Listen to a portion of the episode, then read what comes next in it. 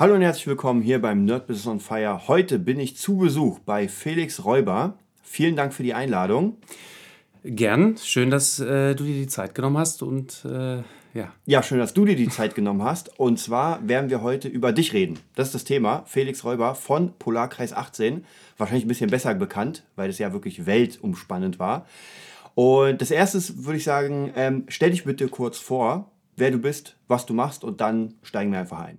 Mein Name ist Felix Räuber, ich bin Musiker, äh, Songwriter, Produzent und Creative Director. Ähm, mache eigentlich quasi so alles, was irgendwie mit Kreativität zu tun hat. Und äh, die Leute oder ihr kennt mich vielleicht von meiner Band Polarkas 18. Wir haben 2008 einen großen Nummer 1-Hit gehabt, der hieß Allein Allein. Daran erinnern sich sehr, sehr viele Leute. Und ähm, genau, ich habe den geschrieben, gesungen und ähm, mache Musik. Ja, vielen Dank. Und dann würde ich gleich mal einsteigen, Polarkreis 18. Vielleicht fangen wir mal äh, ganz am Anfang an, deiner, deiner musikalischen Karriere. Und zwar, wie bist du überhaupt zur Musik gekommen? Also Polarkreis 18 haben wir die Band äh, schon sehr, sehr, sehr viel früher als äh, wo der Hit dann rauskam, gegründet. Also es ist ja nicht so, dass man einen Hit schreibt und dann ist man, also zu dem Zeitpunkt, wo man sich gründet, schreibt man einen Hit und dann ist man auf einmal bekannt. Äh, das geht vielleicht bei Castingbands, aber das war jetzt bei uns nicht so der Fall, sondern wir haben uns so ganz organisch entwickelt und zwar zehn Jahre bevor es den Hit gab, haben oh. wir uns gegründet, also im Alter von 13, 1997 haben wir uns gegründet, hießen damals Nervenzusammenbruch, haben äh, Punkrock gemacht, um gegen unsere Eltern zu rebellieren oder zumindest irgendwie cool zu sein. Und am 25. Dezember 1997 hatten wir dann alle unsere Instrumente unter Weihnachtsbaum und das war dann der Gründungstag unserer Band. Ähm, wie kamst du an sich zur Musik? Jetzt abgesehen von der Band, du musstest ja schon wahrscheinlich was können, als du Punkrock gemacht hast. Also es war tatsächlich so der erste Tag quasi meines eigenen Musikmachens war auch die Bandgründung. Also wir haben einfach irgendwie in der sechsten Klasse damals uns überlegt, was kann man machen, um irgendwie cool zu sein. Und da gab es halt noch keine Instagram-Channels wie heute, wo man irgendwie cool sein kann, sondern es gab halt irgendwie, ja, entweder äh, Skateboard fahren, das habe ich damals gemacht. Graffiti sprühen habe ich auch gemacht und, oder Mucke machen und das Drittere dabei ist es dann geblieben und ich konnte eigentlich bis dahin gar kein Instrument. Ich wusste nur, dass ich Musik machen möchte. Ah, und wahrscheinlich hast du da auch nicht irgendwie gerechnet, dass du mal dein Job Musiker ist zu dem Zeitpunkt. Äh, also lustigerweise habe ich jetzt nicht damit gerechnet, aber ich wusste schon, oder wir wussten eigentlich als Gruppe relativ früh, dass ähm, das uns schon ziemlich anmacht, die Vorstellung, mhm. wirklich mit einer eigenen Band rumzutouren und darüber quasi auch so sein Geld zu verdienen. Deswegen haben wir recht früh dann wirklich konsequent angefangen, auch zu proben, schon in den mhm. allerersten Jahren. Als wir sehr jung waren, haben wir, waren, haben wir eigentlich so fünf, sechs Tage die Woche im Proberaum dann schon gestanden. So. Das ist auf jeden Fall eine ganze Menge. Und ähm, wie würdest du, was würdest du sagen, der Style war ja Punkrock, wie kommt man vom Punkrock in dieses, ich sag mal, sphärisch, sphärisch orchestrale vielleicht? Mhm, mhm. Ja, also erstmal war es Punk, um halt äh, erstmal generell so sich irgendwie auszudrücken. So kann man das, glaube ich, sagen. Dann später wurde das Metal. Das war dann so in, dieser, in den 90er Jahren gab es dann so eine New Metal-Zeit. Mhm. Dann äh, fanden wir das alle ziemlich cool und haben dann angefangen, unsere Gitarren Richtung Bariton-Gitarre und tiefer zu stimmen. Und äh, ich habe dann auch so viel so geschautet. Double Bass gekauft, Maschine gekauft und ähm, angefangen halt so englischsprachigen Crossover, Hardcore. Metal-Kram zu machen. Ähm, genau, und der Plattenschrank unseres damaligen Gitarristen, äh, des Vaters unseres Gitarristen, der war immer schon sehr, vielfältig. Der hatte eine CD-Sammlung gehabt und hat sich den Rolling Stone abonniert gehabt. Und dann haben wir halt manchmal ab und zu einfach so da so ein bisschen rumgestöbert. Und irgendwann fiel mir dann, glaube ich, 1999 äh, eine Platte von einer britischen Band namens Blur in die Hände. Und die hieß 13, 13, diese Platte. Und ähm, die hat mich extrem inspiriert, weil diese Typen einfach was gemacht haben, was ich äh, selber bis dahin noch nicht so richtig verstanden habe. Die haben sehr viel so mit Pedalboards rumexperimentiert und ganz viel so Schu sogenannte Shoegaze-Mucke gemacht. und ähm, dieses Wort Shoegaze-Mucke kommt ja irgendwie daher, dass man halt die ganze Zeit auf seine Schuhe startet, weil man halt auf dieses Effektpedal sozusagen glotzt. Und ähm, wir hatten halt nur einen Verzerrer und das war's. Und das fand ich dann natürlich cool, auch so ein paar Delay-Effekte zu haben. Und ähm, dann fing das so an, das Experimentieren mit Sounds. Mhm. Und äh, über das Experimentieren mit Sounds sind wir dann letzten Endes dann am Ende dann eigentlich zum Pop gekommen. Mhm. Was würdest du sagen, ähm, sicher ist eine ganz, ganz wichtige Frage für, für viele Newcomer-Bands. So, wie schafft man es von den ersten Anfängen vom Punk über Nu Metal praktisch wirklich ähm, zu einer Weltband zu kommen? Also wirklich auch einen Plattenvertrag zu bekommen, diese ganzen Sachen, die entwickeln sich natürlich nicht von heute auf morgen. Aber was würdest du sagen, was war das, das vielleicht gibt es ja so mehrere Punkte, wo du sagst, deswegen haben wir es geschafft?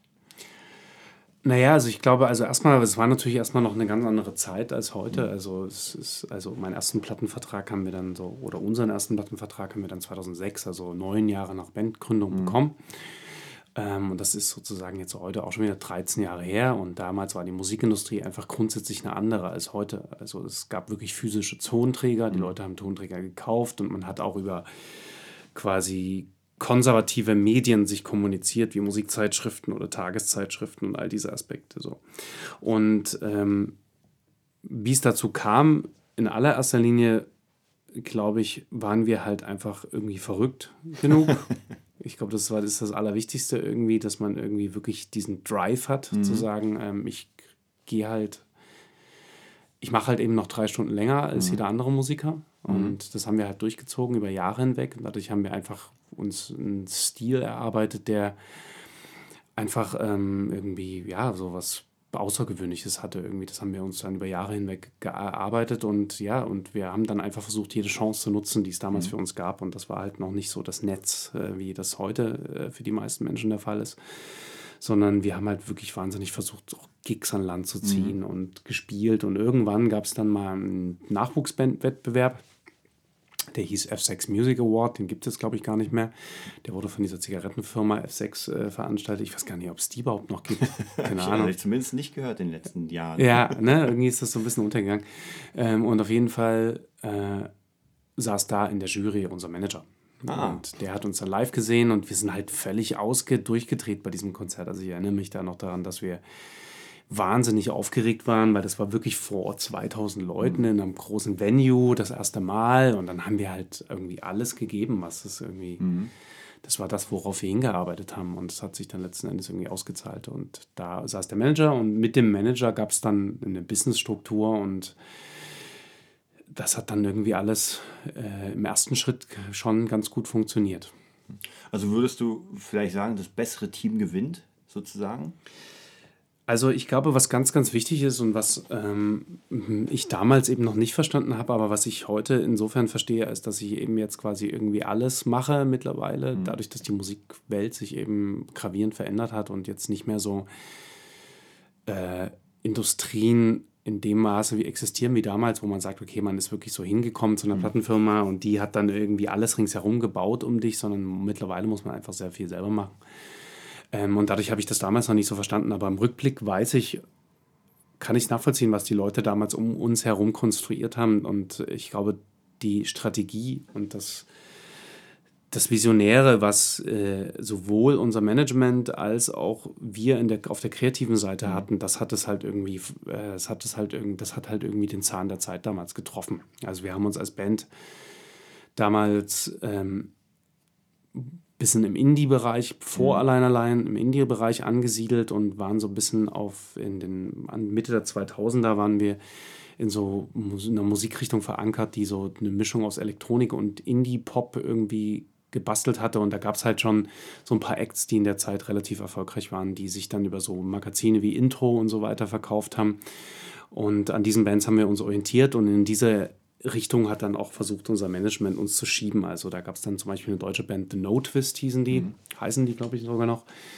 Ähm, die waren damals sehr angesagt oder auch selbst so eine Band wie Tokotronic oder äh, mhm. Tomte und sowas waren damals noch viel angesagter als heute. Und ähm, diese ganze Indie-Kultur, die mit mhm. um, um Musikzeitschriften wie Specs oder Musikexpress oder ähm, auch Sender, Radiosender wie Motor FM zum mhm. Beispiel, die, das hat damals halt noch eine ganze Szene sozusagen existiert. Und in diese Szene hat uns unser Management damals dann halt äh, wirklich kon konzentriert und fokussiert hinein vermarktet. Und dann haben wir halt wirklich im allerersten Jahr unseres ersten Debütalbums äh, sofort 150 Konzerte gespielt. Mhm äh, sind ähm, auf die größten Musikfestivals schon zu dem Zeitpunkt Indie-Festivals irgendwie Europas gekommen. Mhm. Also weil Wir haben dann zum Beispiel auf dem Roskilde Festival schon im allerersten Jahr unseres Debütalbums gespielt, also ein halbes Jahr nach Veröffentlichung haben wir auf dem Roskilde gespielt, haben im Brighton auf dem Great Escape Festival mhm. gespielt, das ist ein großes Indie-Festival, haben auf dem Melt Festival im ersten mhm. Jahr gespielt und ähm, das war irgendwie so ein Ding, also wir waren halt eine Band aus Sachsen und aus Dresden und unser Management hat uns dann einfach sehr sinnvoll irgendwie in diese, diesen, dieses Unique Selling Ding irgendwie mhm. vermarktet, dass die gesagt haben, ja, da kommt so eine Band aus dem Osten und keiner hat den Osten mhm. auf dem Schirm, außer dass es vielleicht noch Silbermond gab zu dem Zeitpunkt. Also eine ähnliche Strategie wie bei Kraftwerk angewendet und äh, Kraftklub äh, angewendet und dann ähm, hat das irgendwie die Medien interessiert und mhm. dadurch konnten wir halt ähm, dann auf einmal unseren Wert steigern und dann, mhm. äh, dann halt wirklich an, an große Namen und Festivals ran. So. Und das war so der allererste Moment, wo man dann gemerkt hat, okay, die Industrie steht jetzt hinter uns und mhm. jetzt, jetzt kann man anfangen, sozusagen irgendwie sich als eine coole Band zu verkaufen. So. Äh, würdest du sagen, ihr wart mit eurer Musik äh, der Zeit voraus oder am Zahn der Zeit? Gerade weil du gesagt hast, äh, Indie, Electronic. Sachen. Naja, also ich glaube, ein Punkt, den ich jetzt halt einfach de facto nicht mehr rückgängig machen kann, ist, dass wir einfach hier sehr jung waren. Mhm. Und ich glaube, dass gerade diese ganze Medienkultur extrem von Jugendlichkeit äh, und auch von diesem ständigen irgendwie was Neues mhm. entdecken wollen geprägt ist. Mhm. Und wir waren halt einfach 21 oder 22. Es waren 21-jährige Jungs mhm. eigentlich, sechs Typen. Und ähm, dann haben wir uns halt noch fancy angezogen. Man hatten halt alle weiße Klamotten an. Das ist ja irgendwie das, was vielleicht die Leute auch noch so ein bisschen visuell in Erinnerung haben, mhm. so von der Band. Mhm, weil wir halt so wirklich diese Uniformierte irgendwie hatten. Was ein bisschen damit zusammenhing, dass wir damals auch Zivi gemacht haben und jetzt eigentlich im Krankenhaus und dann hat unser Management uns irgendwie, dann kam irgendwie so die Idee auf, ja, wollt ihr nicht auch irgendwie das mal so ein bisschen visuell mhm aufbereiten und dann äh, kam uns wirklich einfach so die Idee, Polarkreis 18 Jahre groß ist weiß, passt ja irgendwie gut zusammen. Und dann haben wir einfach Klamotten, Klamotten aus dem Krankenhaus mitgenommen und die erste Show war halt wirklich in unseren Zivildienstklamotten sozusagen. Und daraus haben wir dann irgendwann ein stylisches Outfit dann zu einem späteren Zeitpunkt gemacht.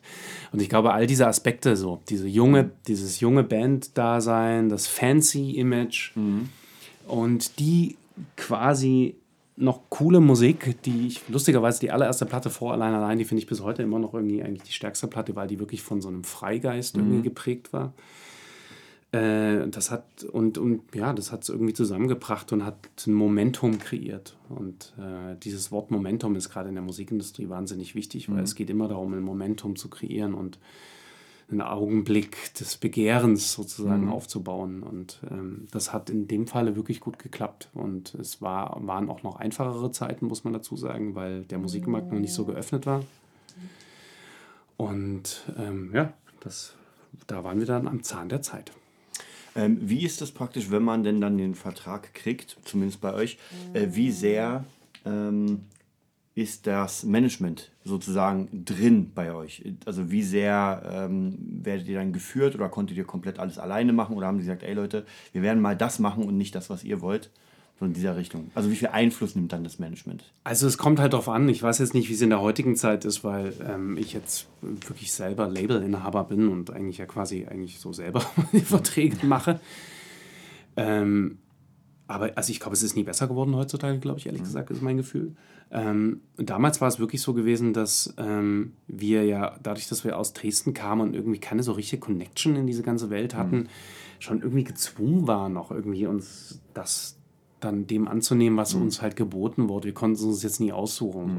So. Und ähm, deswegen war der allererste Vertrag, den wir gemacht haben, damals eigentlich jetzt, dem, so einen Vertrag würde ich jetzt heute nicht mehr machen. So. Das, da wusste natürlich irgendwie jeder, dass das halt auch natürlich ein Deal ist, den macht man halt, weil man halt erstmal reinkommen will. Mhm.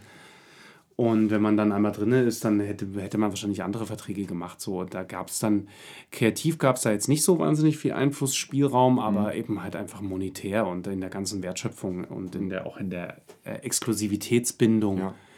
Ähm, war das halt schon, ja, es war halt ein, eigentlich ein 360-Grad-Deal, den wir gemacht haben. So. Also wo sich wirklich alle Aspekte des Künstlerseins halt irgendwie in diesem Vertrag festgelegt wurden. So und hat damit halt auch die gesamte Auswertung des Künstlers auf fast jed, in jedweder Hinsicht äh, dann halt ähm, man sich da als Künstler ver, verpflichtet hat. Mhm. So. Und ja, ich will da meine, meinem alten Management überhaupt gar keinen Vorwurf machen, weil das ist irgendwie auch irgendwie nachvollziehbar. Mhm. Das Management geht ins Risiko einer Band, die kein Schwein kennt. Ja. Und äh, die wollen sich da natürlich auch absichern. So. Äh, genau, man hätte sich sicherlich irgendwo mehr in der Mitte treffen können, aber wir waren halt ganz am Anfang und ähm, ganz am Anfang bedeutet eben auch wiederum für das Management das größtmögliche Risiko. Mhm. Also praktisch so, wie man es, sag ich mal, aus vielen, vielen Geschichten kennt von großen Bands wie äh, Black Sabbath und den Stones und so weiter, dass man einfach am Anfang doch nicht die Million bekommt, wenn man dann ein ganzes Jahr gespielt hat, 150 Konzerte und dann kann man sich nicht auf. Also wir, haben, wir haben uns im ersten Jahr, glaube ich, pro Bandmitglied 700 Euro im Monat auszahlen können.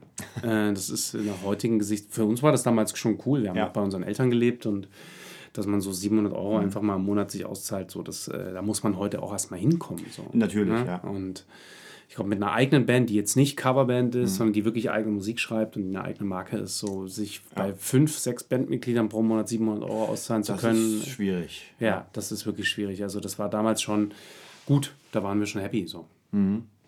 Ähm, wie ist es eigentlich nochmal wegen der Kreativität? Also das heißt praktisch so Songwriting, wie war es da? Also durfte man oder habt ihr bis zum Ende komplett alles selbst geschrieben oder hat man dann gesagt, ey, wir haben da hier zwei Leute, die machen mit euch mal ein paar Nummer 1 Hits? Naja, also ich meine, das, äh, ja, also wir als, als Band damals waren halt wirklich so eine organisch gewachsene Truppe. Mhm. Das ist ungefähr so, wie wenn du jetzt Rammstein fragen mhm. würdest, schreib mir mal einen Song. So. Ja. Oder also wenn die jetzt gefragt wird, wenn die jetzt externe Songwriter hätten, das, das ist ja ganz schwierig, so mhm. für so eine wirklich gewachsene Band da so jemand Äußeren irgendwie ranzulassen. Also das haben wir eigentlich nie gemacht. Wir hatten, glaube ich, mhm. nie einen einzigen extern geschriebenen Song. Also bei drei Alben, die wir gemacht haben, gab es nie einen externen mhm. Songwriter, der mit uns gearbeitet hat. So. Und weil das Konstrukt der Band halt einfach viel zu in, viel zu, ähm, ja, viel zu in sich geschlossen war, ist. Ja. Mhm. Genau. Und ähm, wir haben auch, also, ja, wir haben eigentlich alle unsere Songs komplett selber geschrieben. Mhm. Würdest du sagen, weil du hast ja schon erwähnt, dass die Zeit sich geändert hat, ähm, jetzt einfach so mal ins Blaue heraus äh, überlegt, heute, 2019, gleiche Band, denkst du, ihr werdet genau an dem Punkt gekommen mit gleicher Arbeit? Äh, also wir wären viel, es wär, wäre viel schwieriger in der heutigen mhm. Zeit, ähm, dahin zu kommen mit derselben Arbeit. Und wir haben damals schon alles gegeben. Aber der Erfolg hätte sich nicht so schnell eingestellt. Mhm. Also ähm, auch die Nachhaltigkeit eines Hits ist einfach in der heutigen Zeit würde ich mindestens sagen, ein Zehntel, wenn nicht sogar ein Zwanzigstel von mhm. dem, was damals ein Hit war. Und mhm. wenn es nochmal zehn Jahre zu 20 Jahre zurückrechnet, Richtung ja. Grönemeyer Bochum, ja, ja. das ist nicht mehr möglich in der heutigen Zeit, ein Album zu veröffentlichen, was über Jahrzehnte irgendwie mhm. Relevanz hat. So, das, die Zeiten sind einfach de facto vorbei. Und ähm, man muss sich einfach damit abfinden, dass du in der heutigen medialen Welt einfach keine, ganz, ganz schwierig nur noch Nachhaltigkeit überhaupt haben mhm. wirst. Also ich glaube, jeder Inhalt, der in der heutigen Welt nach draußen gegeben wird, hat einfach eine sehr kurze mhm. Lebenszeit. Und ähm, wir haben damals halt wirklich in so Albenkontexten gearbeitet mhm. und haben dann uns auch, während wir ein Album gearbeitet haben, zwei Jahre lang komplett aus der Öffentlichkeit zurückgezogen mhm. und gar nicht mehr mit den Leuten kommuniziert. Mhm. Und ähm, das hat uns halt natürlich auch möglich, hat uns Ruhe gegeben und hat mhm. halt auch ähm, äh, wirklich einen kreativen Prozess, einen tieferen kreativen Prozess erst möglich gemacht als in der heutigen Zeit, wo ja eigentlich, wo man ja gefühlt jeden Tag veröffentlicht. Eigentlich schon, ja. Genau, und das, äh, das, ähm, ja, das war damals einfach nicht so. Wir haben zwölf Songs in zwei Jahren veröffentlicht und dann war auch wieder gut. Mhm. War ganz Und, cool. War, ähm, war, das, war das praktisch äh, in diesen zwei Jahren, bekommt man dann einen Vorschuss vom, vom Label, vom Management und sagt, Ja, genau. Also damals gab es richtig so diese klassischen Labelvorschüsse ja. und Verlagsvorschüsse und äh, wir konnten dann, dann einfach an einem gewissen Punkt eigentlich schon im zweiten, dritten Jahr dieses mhm. ersten Deals sozusagen dann schon echt gut davon leben und mhm. dann hat uns sozusagen also mit diesem, also es geht halt in der Musikindustrie immer so, so darum, also was sind deine Argumente? Also, mhm. weil der Wert sozusagen des Künstlers ist ja eigentlich monetär und nicht wirklich nachweisbar. Also, mhm. Also, wenn du jetzt irgendwie, keine Ahnung, YouTube-Klicks hast oder YouTube-Follower oder Streaming-Follower, was heißt das letzten Endes? Es mhm. kann was heißen, es kann aber auch de facto einfach gar nichts bedeuten. Mhm. So. Und ähm, das heißt letzten Endes, dass ähm, die, die Werte einer Musik nicht, nicht wirklich nachvollziehbar sind und mhm. nicht wirklich auch messbar sind. Also es ist nicht wie jetzt in, in der Leichtathletik oder im Fußball, wo mhm. der Ball ins Tor fliegen muss und das ist dann der Wert, sondern es, der Ball kann halt überall hinfliegen mhm. und das Tor kann überall sein. Und mhm. das macht es eben extrem schwer messbar. Und trotzdem musst du ja irgendwie als Künstler dich verkaufen und musst ja irgendwie den Leuten erklären, dass du jetzt gerade derjenige bist, der halt am angesagtesten von mhm. allen ist. Und da ist halt wirklich die große Frage, wie lässt sich das messen und wer entscheidet darüber, was, äh, was jetzt angesagt ist und was nicht. Und da geht es halt um sogenannte Argumente. Und diese Argumente, die sammelt das Management, die sammelt der Künstler und die musst du sehr, die musst du sammeln und da musst du halt genau äh, für dich entscheiden, was ist das Argument, was du dir wirklich erarbeiten möchtest, ähm, was dich in, auf das nächste Level bringt. Mhm. Und bei uns waren das damals halt Shows wie zum Beispiel das Roskilde Festival, das hat mhm. uns sofort ein Argument von Nachhaltigkeit und von Relevanz gegeben. Mhm. So, oder ein Special in dem damaligen Intro-Magazin, ein Feature. Mhm. So, wenn ich jetzt zum Beispiel heute aus meiner heutigen Musik, äh, aus meiner Sicht irgendwie in die Welt schaue, dann denke ich mir so, hm, ja, so ein Instagram-Profil des Engagements ist 10 bis 5 Prozent ähm, mhm. an Followern. Also das, das ist quasi das, das, das, ähm, das ähm, Einklicken sozusagen mhm. des Konsumentens, was habe ich im Endeffekt davon wirklich so? Mhm. Es ist eine extrem, extrem hohe, extrem hohe Verpuffen ja. ringsherum. Und ähm, ich weiß, dass die Zahlen da zwar halbwegs stimmen müssen, so, aber ich, ob das für mich als Künstler am Ende, dass, ob mir das wirklich mhm. Kohle bringt, das mhm. ist nochmal auf einem ganz anderen Feld. Und ich glaube, das, ähm, das kann nur wirklich jeder für sich selber erschließen, was, was, was sind meine, meine Argumente, die mhm. mich als Künstler wertvoll nach draußen präsentieren. Und unser damaliges Management hat das halt eben sehr, sehr gut gebündelt alles und mhm. das super gemacht. Und jetzt heute muss man sich das, glaube ich, wieder ganz, ganz anders und ganz äh, viel komplexer erarbeiten. Da muss es halt echt an allen Ecken stimmen, so, damit dieses sogenannte Momentum, was sich aus diesen Argumenten heraus äh, speist, mhm. dann wirklich entwickeln kann. So. Würdest du sagen, ähm, weil du gerade sagst, Momentum, wir sind ja weltoffen. Also praktisch früher hat man, wenn man eine Platte von, ich sag mal, weil du es angesprochen hast, New Metal Limp Biscuit haben wollte, dann musste man sich in den Shop begeben, man musste hoffen, dass es importiert wurde. Mhm. Und heutzutage gehe ich auf Spotify, gebe eine Band ein ja. und ich habe alles. Ähm, würdest du sagen, das macht es auch nochmal schwerer für eine, für eine Band, weil man ja nicht mehr nur sagt, okay, ich kann jetzt Regionalmusik, die kriege ich sofort, alles andere kriege ich halt gar nicht. Ja. Äh, jetzt kriege ich alles.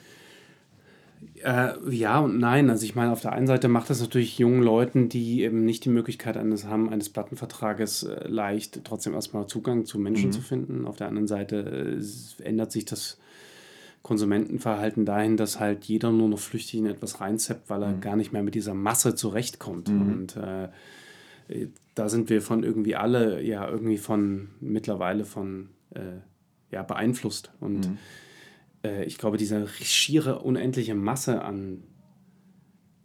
Ich stelle mir dann immer so eine Bäckertheke vor, die einfach Millionen an verschiedenen Brötchen hat. So, wo soll ich mich jetzt entscheiden, welches Brötchen ich da jetzt haben will? Ist es jetzt das Dinkel, was irgendwie mit dem Vollkorn gekreuzt ist, oder ist es jetzt irgendwie das Vollkorn, was mit dem, äh, keine Ahnung, Sesam irgendwie mhm. gekreuzt mhm. ist? So, also das ist halt irgendwie ab einem gewissen Punkt dann nicht mehr nachvollziehbar, was, mhm. äh, wo meine Entscheidung hingeht. Und ich muss ehrlich sagen, dass ich für mich auch merke, dass mich das tendenziell auch nicht unbedingt glücklicher macht, jetzt alles haben zu können. Mhm. So. Also ich empfinde dadurch kein höheres Glücksgefühl, als mhm. wenn ich jetzt zum Beispiel in einen Plattenladen gehe und mich, was ich auch schon ewig nicht mehr gemacht habe, muss ich dazu sagen, aber ich habe mir zumindest zwei neue CDs bestellt letztens, das fand ich witzig. Äh, und da habe ich für mich echt eine andere Befriedigung empfunden. So. Würdest du sagen, ähm, die Zeit, das ist vielleicht auch mal eine interessante Frage, für, für einen Künstler, für einen Musiker, die Zeit geht ja nach vorne, gerade weil du CDs gesagt hast. Mhm. Äh, mittlerweile, wenn du dir einen Rechner holst, gibt es ja oft gar keine CD-ROM-Laufwerke mehr. Also ich habe zum Beispiel nee. MacBooks, da gibt es nichts. Ich weiß nee. nicht, wo ich das Ding reinstecken soll. Ich habe halt ähm, halt noch einen CD-Player im Auto. Ah, deswegen ah, okay. habe ich sie mir gekauft. Ähm, siehst du das als gut, schlecht oder mittel oder was, was, was empfindest du, wenn bestimmte Medien, die du früher benutzt hast, um Musik abzuspielen, einfach verschwinden? Ja, vielleicht wie die Schallplatte auch und so weiter. Also ich glaube, was, was mich auch in dieser ganzen digitalen Welt am, am, am meisten irgendwie auch nachdenklich macht, ist, dass wenn jetzt der Influencer mit seinen 200.000 Followern, wenn der jetzt auf einmal irgendwie, wenn sein Profil gesperrt bekommt, mhm. äh, wird, dann geht ja ein Stück seiner Identität verloren. So. Mhm. Das ist ja nicht nur ein Job, der verloren geht, sondern dieser Mensch identifiziert sich massiv mit seinem Profil, weil mhm. das äh, nur wenn du dich damit identifizierst, kannst du es auch so weit bringen. Alles andere ist, funktioniert, ja. glaube ich, nicht. Äh, und diese Abhängigkeit sozusagen von technologischen Entwicklungen und, natürlich auch, wie langlebig ist so ein, so ein Social Media Netzwerk überhaupt? Also mhm. wird es Instagram in fünf Jahren noch geben? Also ich mag das ganz ernsthaft zu bezweifeln. So. Und mhm. dann wird es neue Formen geben. So. Und ich lasse mich ehrlich gesagt ungern von außen so sehr beeinflussen, zum, zum, zumal noch von Konzernen, die auch extrem grenzwertig sind. Das muss man mal ganz mhm. klar sagen. So, dass diese Konzerne, die unser Leben so sehr bestimmen, sind Konzerne, die mit extrem manipulativen Techniken äh, um sich werfen und äh, ein ganz hohes Maß an Datenauswertung haben, die äh, womit die ihr Geld verdienen, was ich eigentlich nie so richtig unterstützen kann, ehrlich gesagt. Mhm. Und äh, ich finde das, ich bin da ja selber auch sehr aktiv, weil ich das muss, aber ich bin mhm. das bei weitem ehrlich gesagt nicht so sehr wie ein junger Mensch, der wahrscheinlich zehn Jahre jünger ist als ich. Mhm. Aber ich finde auch, dass es mir gibt es de facto einfach keine Befriedigung, mir zwei Stunden, drei Stunden am Tag irgendwelche bescheuerten 15-sekündigen Stories reinzuziehen. Mhm. Also ich vergleiche mich dann. Dann habe ich die gesamte Zeit das Gefühl, dass mein Leben schlechter ist als das Leben der anderen, weil ich nicht so coole Erlebnisse mache, mhm. wie irgendwie die hipsten Urlaubs-Infinity-Pools, die mir da gezeigt werden. Äh, und äh, ich lerne daraus auch irgendwie für mich selber nicht so viel. Also ähm, die Welt wird sich zwar weiter in diese Richtung bewegen, aber ob das uns jetzt besser macht, das mag ich mal ganz ernsthaft zu bezweifeln. So. Mhm. Also würde ich sagen, dass musikalisch gesehen ist jetzt nicht unbedingt ähm, ein Fortschritt, könnte man sagen.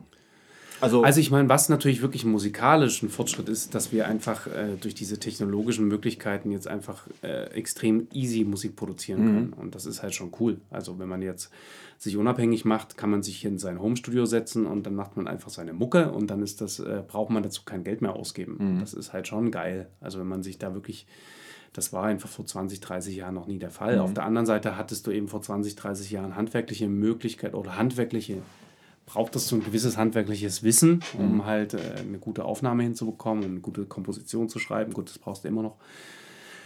Äh, und das braucht man halt heute nicht mehr so. Also die Kraft des Handwerks und irgendwie einer tieferen Auseinandersetzung mhm. mit etwas hat ja auch so seine Qualität. Also ich glaube, das kann man nicht so klar beantworten, so ob jetzt mhm. die Technologie uns irgendwie zu einem besseren Musikern macht. Oder ja, also, weiß ich nicht, finde ich jetzt schwierig.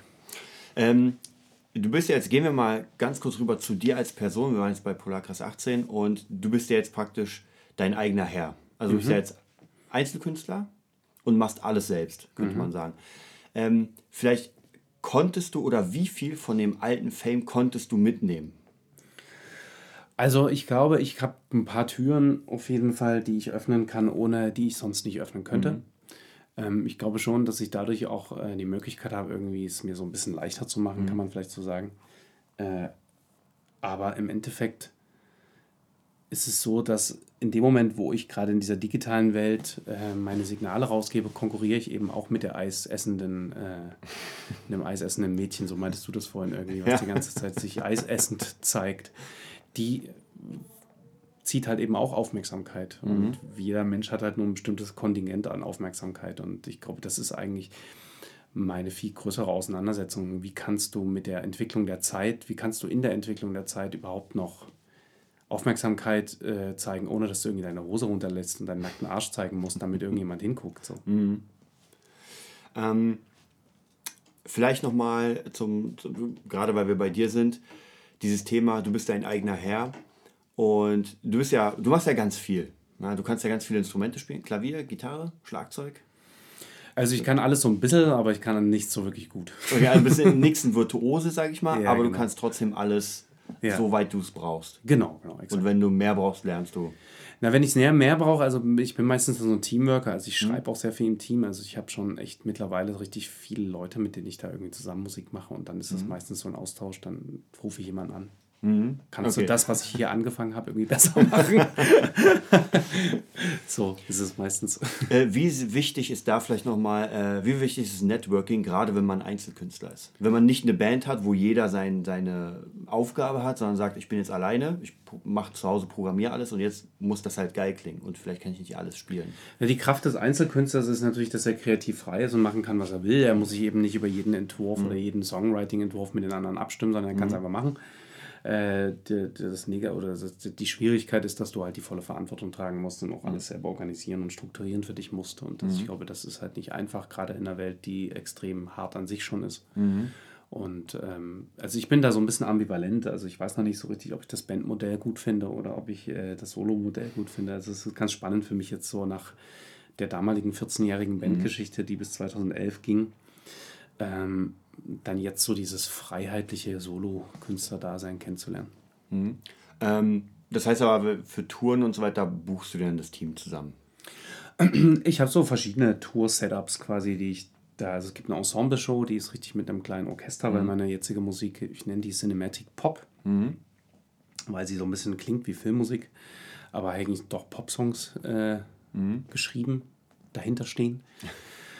Und ähm, da gehen wir jetzt in so einer großen Ensemble-Besetzung manchmal auf Tour. Das ist dann mit einem Streichquartett zusammen. Das ist Leipziger Mondena Quartett und dann noch eine Band dazu. Das ist dann so das volle Ballett, kostet übelst viel Geld, dieses, dieses Set auf die Bühne zu kriegen. Und dann gibt es noch eine Trio-Besetzung, wo das runtergebrochen ist. Und dann habe ich auch noch ein äh, Crossover-Format, wo ich äh, einen Film produziert habe, der im Kino stattfindet, wo ich dann live dazu den Film vertone. Mit Live? Live-Music-Film, genau. Ah, okay. Ähm, wie ist es so, wenn du praktisch Einzelkünstler bist, du hast ja dein Team, wie verkaufst du dich? So praktisch, du hast jetzt deine Musik, du hast äh, eine Show, die du jemandem anbieten kannst und ähm, machst du es praktisch dann selbst oder hast du dann die Leute, wo du sagst, ey, hier ist mein Booker, hier hast du meine ganze Show und jetzt geh mal damit raus und ähm, book. Äh, naja, so, ja, so eine, so eine, so eine, so eine, so eine Showproduktion irgendwie, die jetzt, muss ich halt auch jetzt ganz ehrlich sagen, jetzt noch keine riesen Hallen füllt. Ne? Also ich bin da ja auch relativ am Anfang. Ähm, aber ich bin happy über das, was jetzt schon passiert. Ähm, aber ich spiele jetzt natürlich jetzt nicht irgendwie vor 10.000 Leuten jeden Abend. Ähm, und ähm, so eine Pl- Tourproduktion geht halt immer schon so eine Promotion-Kampagne eigentlich voraus. Und die war jetzt bei der letzten, bei der aktuellen Platte schon ein bisschen größer. Also wir haben jetzt ähm, auch da so eine richtige Kampagne gebaut mit auch eine Promo-Teams und die verschiedenen Bereiche werden, wurden dann so von verschiedenen Firmen sozusagen gearbeitet. Also wir hatten zwei Agenturen, die im Online-Bereich für uns Promo gemacht haben. Wir hatten eine Agentur, die im TV-Bereich für uns Promo gemacht hat und eine, die im Print-Bereich für uns Promo gemacht hat. Und es war ein ganz guter Satellit, so ein gutes oder ein ganz guter Pilot, den man da mal gestartet hat, um zu gucken, was bringt das eigentlich heutzutage noch so in diesem ganzen konservativen Medien auch stattzufinden oder sich da so rein zu pitchen quasi über diese Firmen. Und ähm, genau, und das haben wir dann so über fünf Monate, glaube ich, äh, dann eine Kampagne gehabt, wo dann diese Platte halt gearbeitet wurde in verschiedensten Medien und dann äh, genau, und dann im Anschluss immer auf Tour gegangen. Und hat diese, würdest du sagen, äh, das hat was gebracht, mit den Leuten zusammenzuarbeiten? Oder das, was Also ich- du dir erhofft hast? Es hat nicht in jedem Bereich, äh, also mit dem Geld ist es nie aufzuwiegen, glaube ich, meiner Meinung nach, weil monetär kommt das de facto einfach jetzt nicht zurück, weil das ja überhaupt generell in der Musik nie zurückkommt, habe ich das Gefühl. also es ist halt schon so ein bisschen so eine Ego-Nummer, warum man das macht, weil man halt denkt, jetzt will ich mir irgendwie aus dem Vollen schöpfen. Aber ähm, es gibt natürlich schon Bereiche, wo man dann schon merkt, okay, die Argumente, die man jetzt sammelt, die sind halt einfach nochmal äh, schon, die haben einfach so, die haben halt richtig Beef. Also ich bin jetzt zum Beispiel, nächste Woche bin ich im ZDF und ähm, das hat halt dann schon so, das Ja. öffentlich-rechtliches Fernsehen. Das guckt ja noch jeder. Das hat Wert. Ja. Das, und zwar nicht, weil es die Leute gucken, sondern weil es einfach de facto öffentlich-rechtliches Fernsehen halt ist. Und das, da kommt halt nicht jeder rein. Mhm. Und das, ist halt, das sind halt dann wieder so die Argumente, die man dann sammelt, Mhm. die das Momentum kreieren. Ähm, würdest du sagen, dass so Sachen wie YouTube und Instagram das ablösen könnten, das öffentlich-rechtliche, dass man sagt, irgendwann guckt das keiner mehr? Also wir müssen ja trotzdem GZ zahlen, obwohl wir nichts gucken, aber Also ich glaube, dass öffentlich-rechtliche Medien einfach extrem wichtig sind, um äh, einen Gegenpol zu einer Wirtschaft, rein wirtschaftlich orientierten medialen Darstellung zu, äh, zu kreieren. Ähm, ich finde das total wichtig. Ich bin auch weiterhin einfach großer Fan von öffentlich-rechtlichen Medien, wenn ich das vergleiche mit Privatsendern zum Beispiel, da fällt mir dann oftmals einfach die Kinnlade runter, dass es total unter aller Sau ist, äh, was da präsent gezeigt wird. Und ähm, da bin ich schon irgendwie ganz happy, wenn ich dann auch mal so einen, äh, so einen Informationskanal zum Beispiel anschalte. Äh, und ich glaube, dass es das weiterhin geben wird, aber der, das Konsumverhalten wird sich verändern. Die Leute werden auch das im Netz konsumieren. Ähm, du hast ja in deiner Geschichte, Musikergeschichte, wahrscheinlich ziemlich viele äh, auch berühmte Menschen kennengelernt. Äh, hattest du mal Zeit, von ihnen was zu lernen? Wo du sagst, ey, der hat mir irgendwie einen mega Tipp gegeben am Rand der Bühne und das war einfach unfassbar. also. Ah, Ich weiß nicht, also erstmal bist du so wahnsinnig berühmt Leute. Ja, ich habe ja gesehen, ihr habt vor Depeche Mode, glaube ich, gespielt. Ja, ja. Die sind berühmt. Die sind berühmt, das stimmt, ja. Wir haben schon ein paar, haben wir auch mal Hallo gesagt. Hier hinten liegt noch ein Foto mit mir und Frank-Walter Steinmeier. Ah. Zum Beispiel habe ich jetzt letztens gerade entdeckt. Das ist lustig.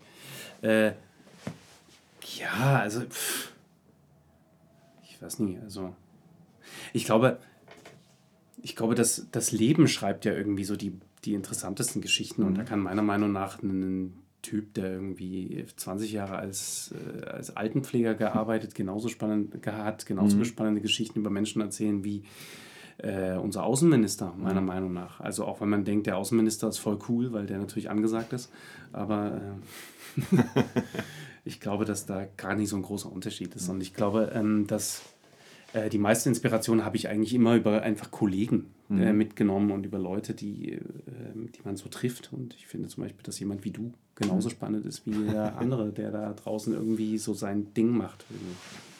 Kann ich jetzt gar nicht so sagen.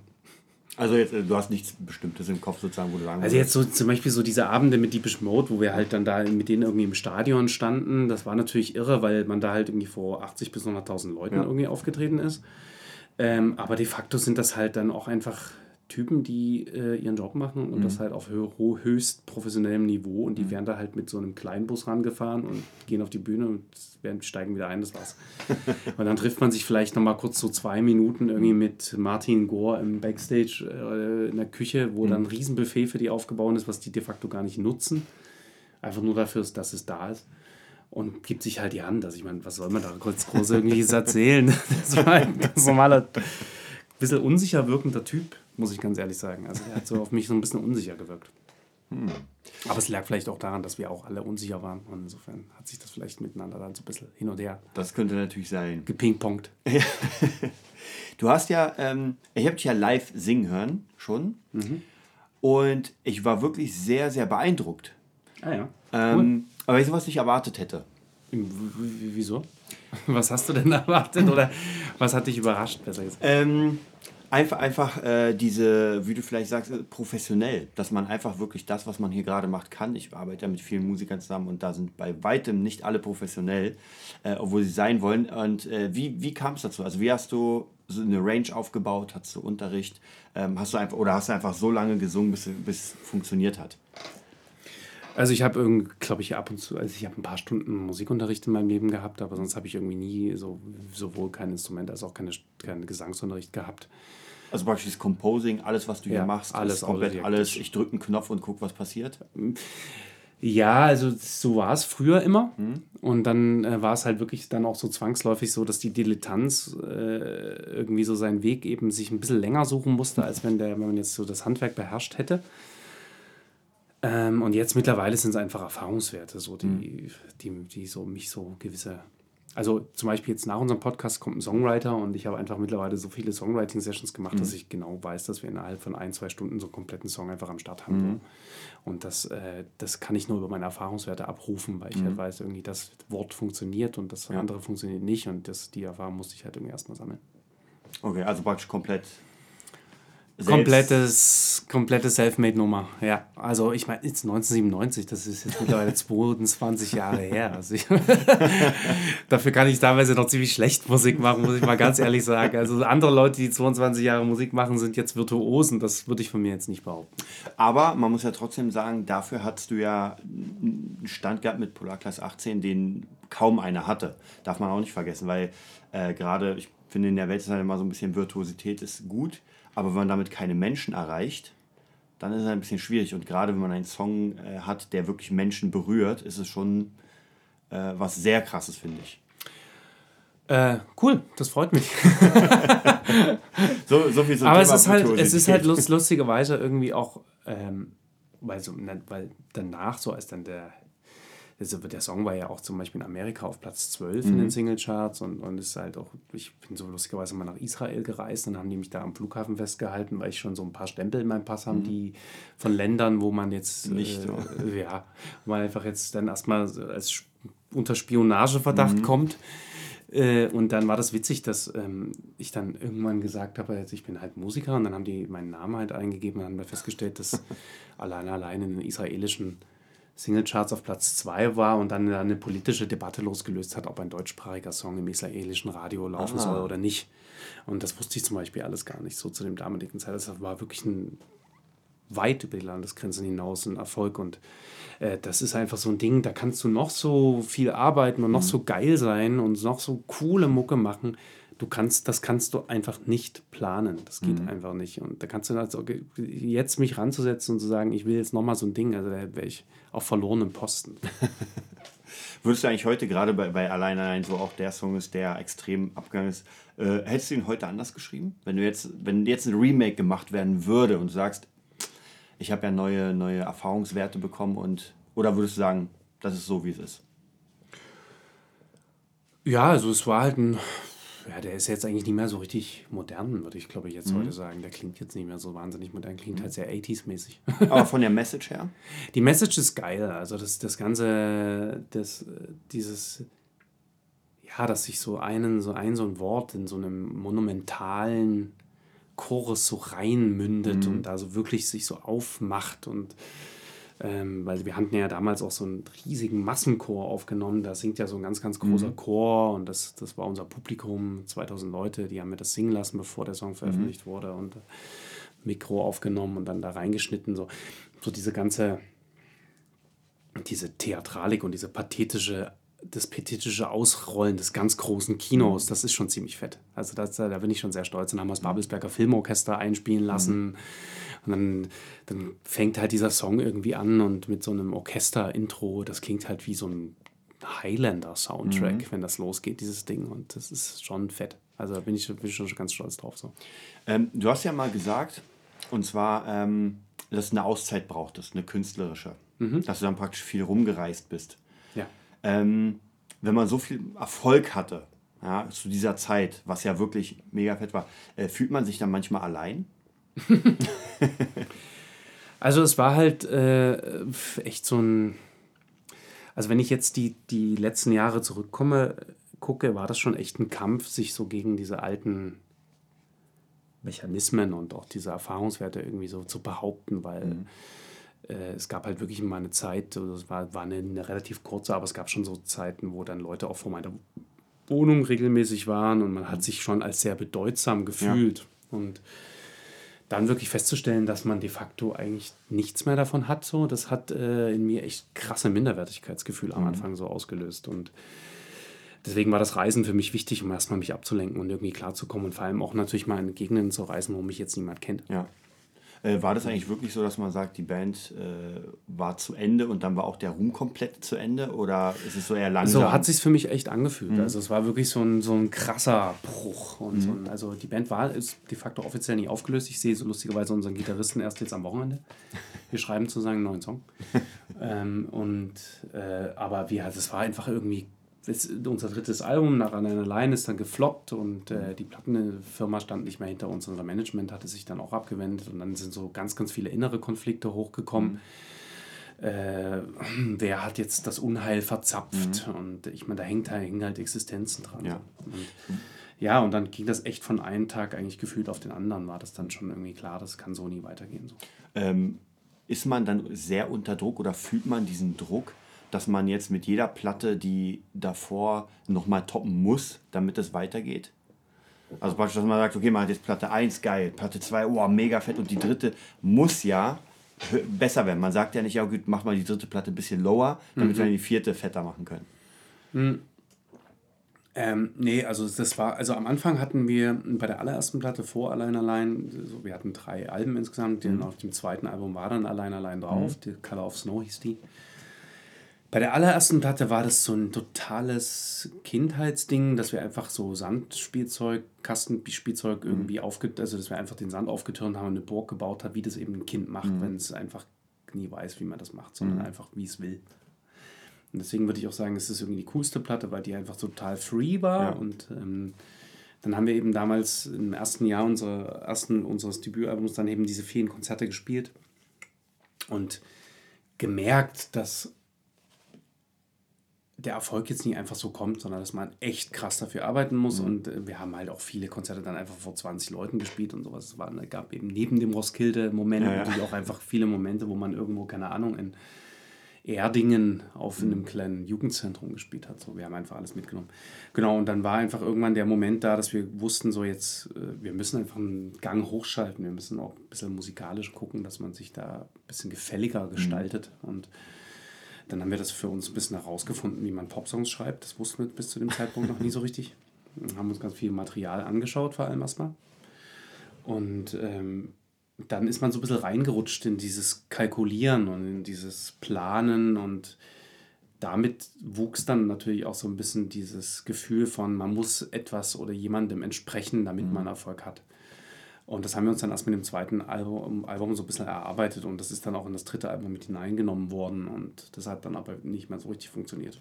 Mhm.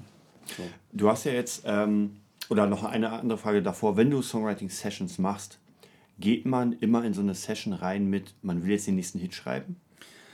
Also meine aktuelle Felix Räuber Musik, mhm. mein Soloprojekt, was so heißt, wie ich heiße, das ist ja echt krasse Nerdmucke. Ne? Also das ist ja jetzt keine 0815-Mucke, die ich da mache, mhm. sondern ich habe halt bewusst nach Polakas 18 für mich die Entscheidung getroffen, will ich Musik machen, ähm, um cool anzukommen mhm. oder will ich Musik machen, weil ich möchte wirklich was erzählen möchte. Mhm. Und ähm, ich habe dann für mich festgestellt, dass ich nur dann eine wirkliche Befriedigung in Musik empfinden kann, wenn ich wirklich mit einem Thema schwanger gehe, wenn ich das lange mhm. auch in mir irgendwie herumtrage mhm.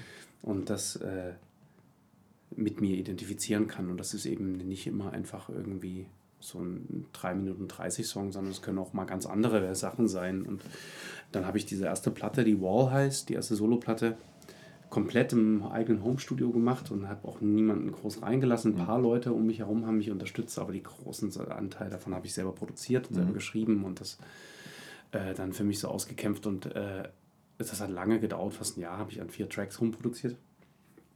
Und, und dann habe ich erstmal für mich das erste Mal wieder so eine innere Mitte, musikalische Mitte gefunden, wo mhm. ich wusste, jetzt, jetzt, jetzt mache ich mal was, was wirklich 100% Felix Räuber ist, wo es nie darum geht, jetzt den geilen Streaming- Erfolg zu machen, sondern einfach coole Musik zu machen. Und ähm, genau, und das mache ich seitdem. Mhm. Und äh, du hast ja ein paar, paar Sachen ja beibehalten, dieses Orchestrale. Und du hast ja auch gesagt, dass du oft mit Leuten arbeitest, die du dann, die dann wirklich einspielen, das Ganze. Das heißt praktisch, mhm. du benutzt nicht Samples von Geigen, sondern das sind echte Geigen auf der Platte. Also ich programmiere sie immer mit Samples, also mhm. ich fange sie an mit Samples zu schreiben und dann äh, tue ich entweder Toplinen mhm. mit einem mit einem mit einer Violine oder ist die wie jetzt halt, ich habe jetzt halt ein Streichquartett und die mhm.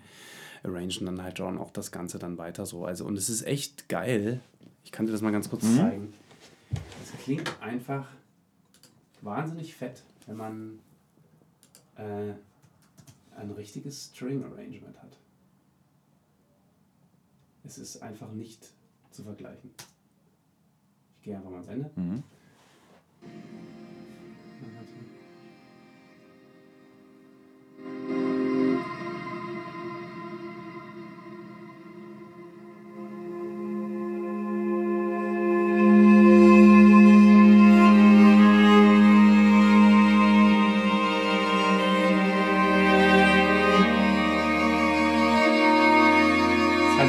Lebendig und ja.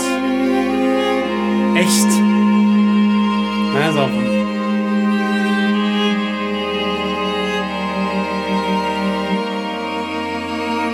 es bewegt sich halt, es moduliert die ganze Zeit.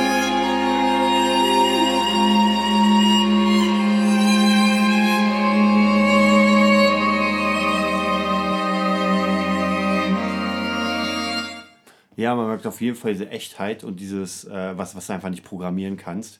Ich glaube, ja, doch, das ist aufgenommen worden.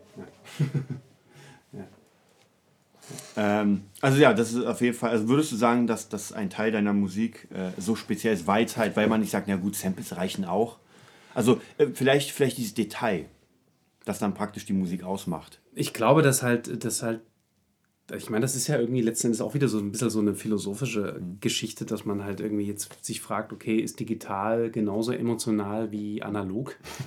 und ähm, ich glaube halt, dass was Menschliches nicht programmierbar ist. Und mhm. äh, sowohl nicht über Tinder programmierbar ist, als auch über einen Geigensample schwer einzufangen ist. Also du kannst schon echt nah rankommen, aber ist die Feinheiten, wie mhm. sozusagen die, die Geige wechselt mhm. und wie sie ansetzt, mhm. wenn sie weich ansetzt und das halt so ganz zerbrechlich und nuanciert irgendwie in so einem mhm. leichten Vibrato beginnt, das, das kannst du halt. Also wahrscheinlich auch den Charakter des Spielers dann. Genau, also vor allem natürlich die ganzen Dynamikunterschiede, ja. so wie dynamisch das Ganze mhm. sozusagen auf dich wirkt. Äh, du beginnst halt, wenn du Plast Plastikmucke machst, äh, immer anders zu produzieren, als wenn du halt wirklich ein echtes Instrument mhm. hast, weil ein echtes Instrument hat halt einfach mal eine ganz andere Form von Wertigkeit und dem wirst mhm. du immer einen anderen Platz in deinem Arrangement einräumen, als wenn du ein Sample hast. Mhm. Wenn du ein Sample hast, dann beginnst du einfach ganz, ganz viel zu schichten und ja. äh, Sachen aufeinander zu legen, weil du das Gefühl hast, das reicht nie. Mhm. Und bei so, so Instrumenten, das, die kannst du halt einfach mal so stehen lassen. Und mhm. dann klingen die halt schon geil, ohne dass jetzt noch irgendwie ein geil Chop-Vocal oben draufsetzen muss, um das irgendwie spannend zu machen. So. Ähm, vielleicht noch so die, die abschließende Sektion mit, äh, was immer, was sowieso das Standard ist eines Musikers, wo, wo es auch eigentlich über den Podcast im Allgemeinen darum geht, wie überlebt man als Musiker. Also praktisch, wie du gesagt hast, vieles ist ja so Ego, vieles muss man erstmal reinkriegen. Das heißt, man muss erstmal ganz viel Geld reinstecken, mhm. um dann möglicherweise was rauszukriegen oder möglicherweise auch nicht. Man macht es ja, man, man payt ja mal davor. Ja. Äh, wie ist es bei dir praktisch? Was machst du alles, um, um äh, zu leben? Also ich bin noch an der Universität und äh, unterrichte da in einem eigenen Seminar, das heißt Artist and Music Branding mhm. und äh, lustigerweise greift das auch so ein paar Aspekte auf, die jetzt hier schon erzählt mhm. wurden, wo es wirklich darum, wie kannst du eine Markenbildung für dich mhm. als Musiker verstehen, lernen. Mhm wo so Worte wie Argumente und Momentum eben auch mit drin ja. vorkommen, ähm, um ein Bewusstsein dafür einfach zu schaffen. Mhm. Ähm, und dann schreibe ich meine Musik tatsächlich nebenher hauptsächlich. Also ich mache nie kein anderes Projekt. Ich mache nur mein eigenes Solo-Projekt und schreibe ab und zu noch für andere Leute auch. Also ich mache mhm. so Songwriting für andere Künstler noch mit, mhm. wenn es sich anbietet. Aber ich forciere es jetzt nicht. Okay, also bleibst du, also machst jetzt nicht irgendwie, du gibst Gitarrenunterricht oder nee. Geigenunterricht, oder? ich habe tatsächlich auch einfach die Zeit dafür. Also es mhm. ist äh, schon immer ein ganz schönes Actiongemache, so da mhm. Sachen produ zu produzieren, Videos zu drehen. Ich drehe alle meine Videos selbst, mhm. ähm, produziere die mit einer befreundeten Filmfirma. Jetzt haben wir ein neues Thema gerade, was wir jetzt entwickeln, was halt auch sehr ganzheitlich ist und da, da gehen teilweise Jahre in, in, ja. in, ins Land, bis man das dann umgesetzt hat. So. Mhm. Genau. Ähm, ja, das war auf jeden Fall äh, mega cool, mega spannend, was du, was du mir erzählt was du uns erzählt hast. Über das Ganze ist immer ganz cool von jemandem einfach zu hören, der, der einen langen Weg hinter sich hat. Ja, das freut mich. Also ich meine, manchmal habe ich immer so ein bisschen Angst, dass ich dann zu sehr so, so diese Professoren-Nummer da abziehe, aber ich hoffe, dass es trotzdem ein bisschen Spannung hatte und auch unterhaltsam war. Ja, ich, ich, ich bin mir sicher, wie du gerade gesagt hast, oder wie vorhin gesagt hast, man kann von jedem etwas lernen, jede Geschichte äh, hat ihre eigenen kleinen äh, ja, so Details. Man kann mal gucken, wo man sich selbst vielleicht sieht. Ja, gerade wenn man sagt, man ist jetzt am Anfang, jeder steht ja irgendwo anders äh, am Punkt. Und du hast, du bist ja jemand, der wirklich nur das macht. Und das ist ja der Traum vieler Künstler. Ja. Aber das hast du ja natürlich mit sehr viel Schweiß und Blut bezahlt wahrscheinlich. Ja. Also ist dir nicht einfach so reingewunken. Klar, aber ich meine, das ist ja bei dir, ist ja bei dir auch nicht anders. ja, als, als Künstler muss man sich irgendwie, wie du schon sagst, man bewegt sich sehr äh, zwischen diesen zwei künstlerische Ausdruck und aber man muss halt irgendwie sein Brot ja. und sein Essen bezahlen. Also ja. muss ich irgendwie gucken, wie ich meine eigenen Sachen ja. mache, aber auch noch von Menschen Geld kriege für Sachen, die, die, für die man irgendwie bezahlt wird. Also ich glaube, jeder, der das jetzt vielleicht hier hört, um jetzt noch ein bisschen Eigenwerbung mhm. zu machen, äh, der, würde ich mich natürlich freuen, wenn er sich mal meine Musik anhört. Felix Räuber findet man mich. Ja, natürlich. Ähm, oder was ich halt auch anbieten kann, ist natürlich, äh, gerade wenn es halt Künstler hören oder Leute, die Fragen haben, ihr könnt euch auch jederzeit an mich wenden. Könnt mir einfach entweder bei Facebook oder Instagram oder über meine Website schreiben. Das sind meine Kontakte hinterlegt, felixräuber.com. Genau, ich, ich werde dich auf jeden Fall komplett in den Show Notes unten verlinken. Alle, alle Links. Yo, yo, yo!